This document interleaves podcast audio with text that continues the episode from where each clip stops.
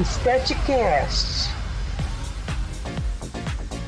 Olá, estamos iniciando nosso quarto episódio do Estetecast, de uma série de podcasts oficial da comunidade estética. Nossa convidada de hoje, professora Fernanda Pazian, vai falar e dar continuidade aos nossos episódios falando sobre os tratamentos sobre a celulite, a famosa hidrolipodistrofia genoide. Fernanda, conte todos os segredos aqui, hein? Bem-vinda! Olá, Fátima, muito obrigada. É um prazer estar de novo aqui com vocês. É uma delícia participar desse projeto. E aí a gente vai falar então diferente, não tão diferente, vocês vão ver, né, de alguns aspectos da gordura localizada. A gente vai falar sobre a HLDG e os tratamentos. Como a Paula falou anteriormente, a gente tem a questão hormonal associada com a HLDG. Então, eu costumo dizer que quando a gente nasce mulher, já vem o combo, né? Então, falar eu sou mulher e eu não tenho HLDG, eu não tenho a celulite, então parabéns, você é parte de uma porcentagem. muito bom, gostei do combo. Não, é muito, muito, muito muitíssimo pouquíssimas mulheres não são acometidas por essa alteração estética, né? Fê, eu já poderia é... falar que uma, uma, gordura, uma gordura ou uma, uma lipo, ou uma mulher com características androgenéticas teria menos celulite do que a que é ginoide? A gente consegue é, não falar que essa questão do biotipo corporal vai estar tá diretamente associado com a, a, questão de ter ou não ter HLDG, ah, mas sim entendi. a disposição. Entendi. Porque a gente não precisa necessariamente ter um aumento da gordura localizada para ter a HLDG. Elas uhum. são independentes, porque nós temos, por exemplo, a HLDG em mulheres extremamente magras. Né? Então, não vem só a questão da gordura. Então, não a questão de ter ou não ter, mas sim a disposição, porque a parte hormonal também, que está associada com a disposição de gordura é, no corpo, principalmente da mulher, que a mulher ganha corpo, né? Aquela história que ah, ela começa a ter as curvas depois de uma certa idade. Por quê? Ação hormonal né? Uhum. A ação hormonal que vem no combo da HLDG. Pois é, Mas... ela ganha e perde as curvas, né? Vamos mudar de assunto? Essa parte a gente pula. Vamos falar do tratamento? Porque assim, a gente já consegue entender que realmente é uma alteração estética, mas que é. pode ter prejuízos também. Como que eu falo uhum. de prejuízos? Não só a parte visual. A HLDG está muito associada também com aquela questão dos líquidos que a Paula comentou. A gente vai ter um tecido que ela, ele está mais congestionado. Então, observem, pessoal, não é simplesmente escolher um equipamento que trata HLDG, não trata celulite. A gente tem que entender, eu tenho inchaço, eu tenho edema? Eu tenho uma rotina regrada, essa pessoa fica muito sentada, fica muito tempo em pé, né? Eu preciso entender qual é a rotina, como que funciona a vida daquela minha paciente, para também desenvolver um plano de tratamento, porque senão acaba virando aquela coisa que o profissional dá morro em ponta de faca, né? A gente precisa adequar o tratamento porque os corpos, as rotinas são diferentes. Então, o que eu gostaria de compartilhar aqui com vocês. Quando a gente trata a HLDG, a gente tem que verificar qual é a alteração que eu preciso tratar primeiro. Então, por exemplo, se eu tiver edema associado e eu tenho essa alteração na superfície da pele, quem que eu vou resolver primeiro? O adipócito que está ali, causando aquela alteração direta na superfície da pele, ou o edema? A gente trata primeiro o edema. E aí eu trago uma informação para as nossas pacientes. Se a esteticista disser que você tem HLDG e precisa fazer drenagem não olhe feio para profissional. É extremamente importante a drenagem quando a gente tem a presença de edema, né? Outra coisa que a Paula comentou que a gente tem que tem que pontuar, né? Os líquidos do nosso do nosso corpo, no caso da HLDG, que vai começando a polimerizar, aquele líquido ele se torna mais denso.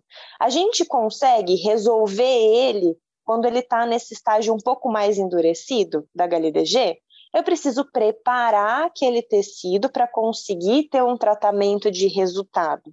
E outra coisa que é muito importante, mulheres, se a gente tem HLDG por conta da ação hormonal, 10 sessões, a gente pontua sessões de, de tratamento no mínimo 5, né? Porque a gente não consegue ver uma grande melhora antes disso, não tem jeito, cada corpo vai responder de uma forma diferente.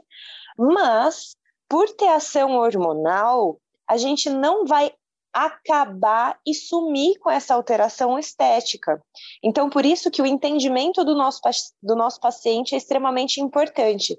O que eu posso falar também para os profissionais? Não tenham medo de falar para paciente qual vai ser o objetivo e o que é possível alcançar. A gente lida com expectativas né? Então, o que a gente pode pensar? Temos equipamentos mais antigos, temos equipamentos novos. Os mais antigos são extremamente utilizados, que inclusive os que são utilizados para gordura localizada, muitas vezes também são utilizados na HLDG, mas vocês podem me perguntar, então qual seria a diferença? Os parâmetros, a forma de uso, o tempo de permanência. Então, a quem cabe conhecer sobre isso para poder aplicar da melhor forma possível? O profissional especializado que estudou para conseguir oferecer o melhor tratamento. Então, alguns dos equipamentos que eu posso citar aqui para vocês, que vocês já devem ter ouvido falar em algum momento, inclusive a gente citou sobre alguns no segundo episódio, que a gente falou de gordura localizada, mas o ultrassom convencional é um equipamento extremamente util, utilizado em gordura localizada. A gente tem o equipamento de ondas de choque, a gente tem o equipamento de eletrolipoforese, que também utiliza bastante na gordura localizada. Criolipólise não, tá, pessoal? Que a criolipólise todo mundo gosta muito, mas ele é só para a gordura localizada de fato. Uhum. Então, os parâmetros, eles vão variar. Não se assustem, pacientes, quando vocês tiverem a indicação de um mesmo equipamento para diferentes alterações estéticas, porque muitos deles realmente atendem a todas essas alterações. A HLDG ela é multifatorial, então a gente precisa atender vários deles. E como a professora Paula comentou antes, se eu vejo em uma paciente uma alteração estética que está associada com algum problema hormonal, não adianta o profissional de estética querer trabalhar sozinho.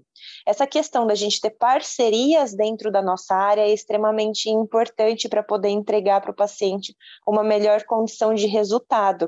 Isso também cativa. Aquele medo de perder o paciente para outro profissional não é verdade, uhum. né?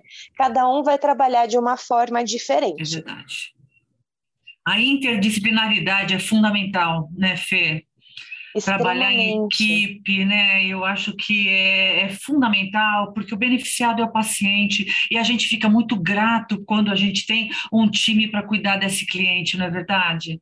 Exatamente, ainda mais a gente pega tanto na questão da celulite, da HLDG, né, e essa multidisciplinaridade, dá para trabalhar em parceria com outros profissionais da área da saúde sempre, né? Ninguém Sim. trabalha sozinho, é extremamente importante, mas na HLDG, que eu vou ter possivelmente é, uma questão hormonal, eu vou ter uma questão onde eu preciso adequar exercício com alimentação, porque isso é um trabalho longo, não é uma coisa que, que nem gordura localizada. A gente trata e ela volta se eu acabo extrapolando, né? Uhum. Mas no caso da HLDG, ela não se forma por conta disso. A gente tem que estar tá sempre fazendo como se fosse uma manutenção.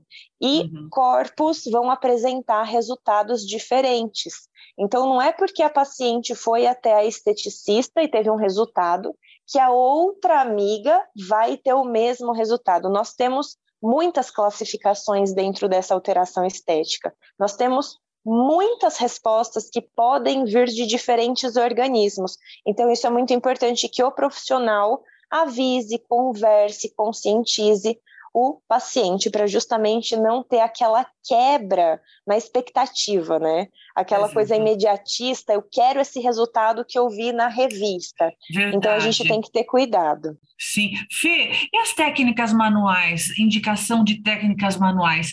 Posso fazer aquela massagem modeladora, aquela que o cliente faz assim, ai, ai, ai, ai, ai, ai, ai, ai, vai mais forte, vai mais forte, tá ótimo, vai. Me diga. Ai, ai, ai, a gente já fica até nervosa, né? É verdade, é verdade.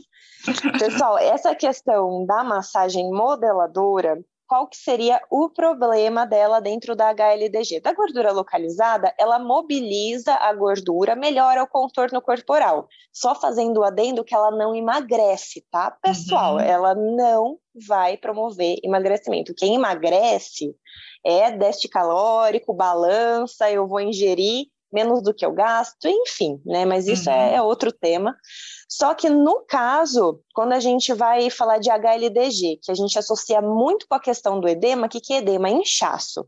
Então imagina o seguinte, a massagem modeladora, ela é super vigorosa, geralmente fica avermelhado, mas se ela for muito dolorida, algo não está muito correto, né? Uhum. Ela causa desconforto em algumas pessoas, porque limiar de dor é uma coisa muito pessoal, mas não é para ser extremamente desconfortável que a pessoa começa a suar na maca. Né? É importante uhum. pontuar isso. E no caso da HLDG, vocês imaginem o seguinte: se aumenta a vascularização, eu vejo aquela parte avermelhada. Quando a gente tem essa vermelhidão, eu aumento a circulação sanguínea. Quando eu aumento a circulação sanguínea, imagina o seguinte assim, parte desse líquido ele escapa dos capilares para o interstício, inclusive é assim uhum. que os nutrientes chegam até as células. Então, causando hiperemia, maior mobilização, a gente pode atrapalhar o edema. Então, o melhor recurso manual seria, nesse caso, a drenagem linfática mesmo. A drenagem linfática ela é super indicada em casos de HLDG, principalmente porque está associado bastante com edema. No uhum. caso da modeladora, a gente tem que ter muito cuidado, porque ela pode acabar agravando por conta do, do, da piora do edema, e aquele paciente está com aquele tecido congestionado, tá com aquele tecido intoxicado, né? Porque a gente não está fazendo a drenagem linfática corretamente, a gente está pressionando ali os capilares linfáticos que são responsáveis por essa filtragem. Então, isso também provoca dor. Uhum. Esse inchaço pressiona terminações nervosas, né? Então, tá dolorido. A gente vai fazer uma manobra muito intensa, é aquela coisa, né, Fá? A pessoa não volta nunca mais. Não, não, não, não. Eu acho que tem que ter moderação, ponderação, e, de novo, passa por uma anamnese, passa por uma adequação eh, a nível de equipamento, de cosmético, de recurso, saber eleger exatamente o recurso adequado em cada momento, em cada alteração inestética, né? Então a importância sempre, né, Fê, já eh, indo, nós caminhando, estamos caminhando já para o finalzinho do nosso bate-papo, a importância desse profissional buscar sempre muita informação, mas não só a informação, mas a informação pautada na ciência, pautada nos estudos científicos, e cada vez mais a estética ela abraça uh, com um conteúdo pautado nos resultados, né? É, obviamente, em toda a área a gente tem grandes profissionais, profissionais às vezes que precisam até de uma busca maior pela informação, mas deixar o cliente é, bem, bem informado é fundamental, explicar para o cliente quais são as orientações é, que, que ele deve ter, que ele deve fazer e os tratamentos adequados que ele vai receber. Fê, vou deixar agora pedir que você faça já o seu encerramento para o nosso quarto e último último episódio uh, do nosso Estetcast, um bate-papo sobre gordura localizada e hoje em especial falando sobre hidrolipodistrofia ginoide, a famosa celulite. o meu recadinho vai mais direcionado para os profissionais da área da estética, tá. né? Se informem, estudem, treinem a cabeça de vocês para leitura de artigo científico, porque a informação é extremamente importante. A gente tem muita inovação na área. E quando a gente tem conhecimento, a gente tem possibilidades. Então, é esse o recadinho que eu gostaria de dar, Fai, de novo agradecer de estar aqui com vocês. Olha, foi uma honra tê-las você e Paula, né?